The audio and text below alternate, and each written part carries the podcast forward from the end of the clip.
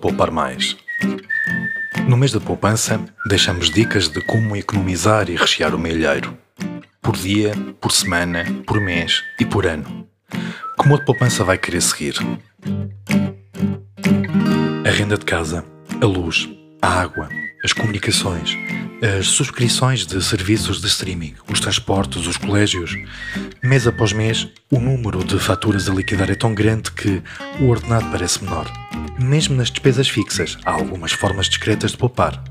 Por duas vias: reduzindo o consumo e consecutivamente o valor a debitar, e aderir às faturas eletrónicas e débitos diretos, que apresentam vantagens para os subscritores, muitas vezes traduzidas em descontos diretos.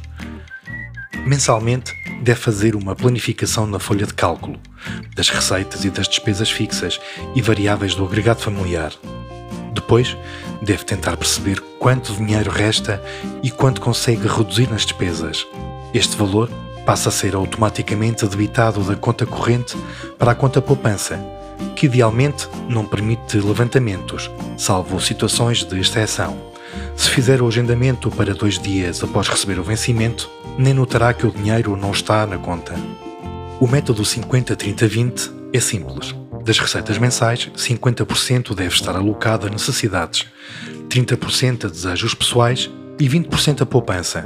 Se conseguir reduzir nos primeiros dois, aloca esse montante à poupança.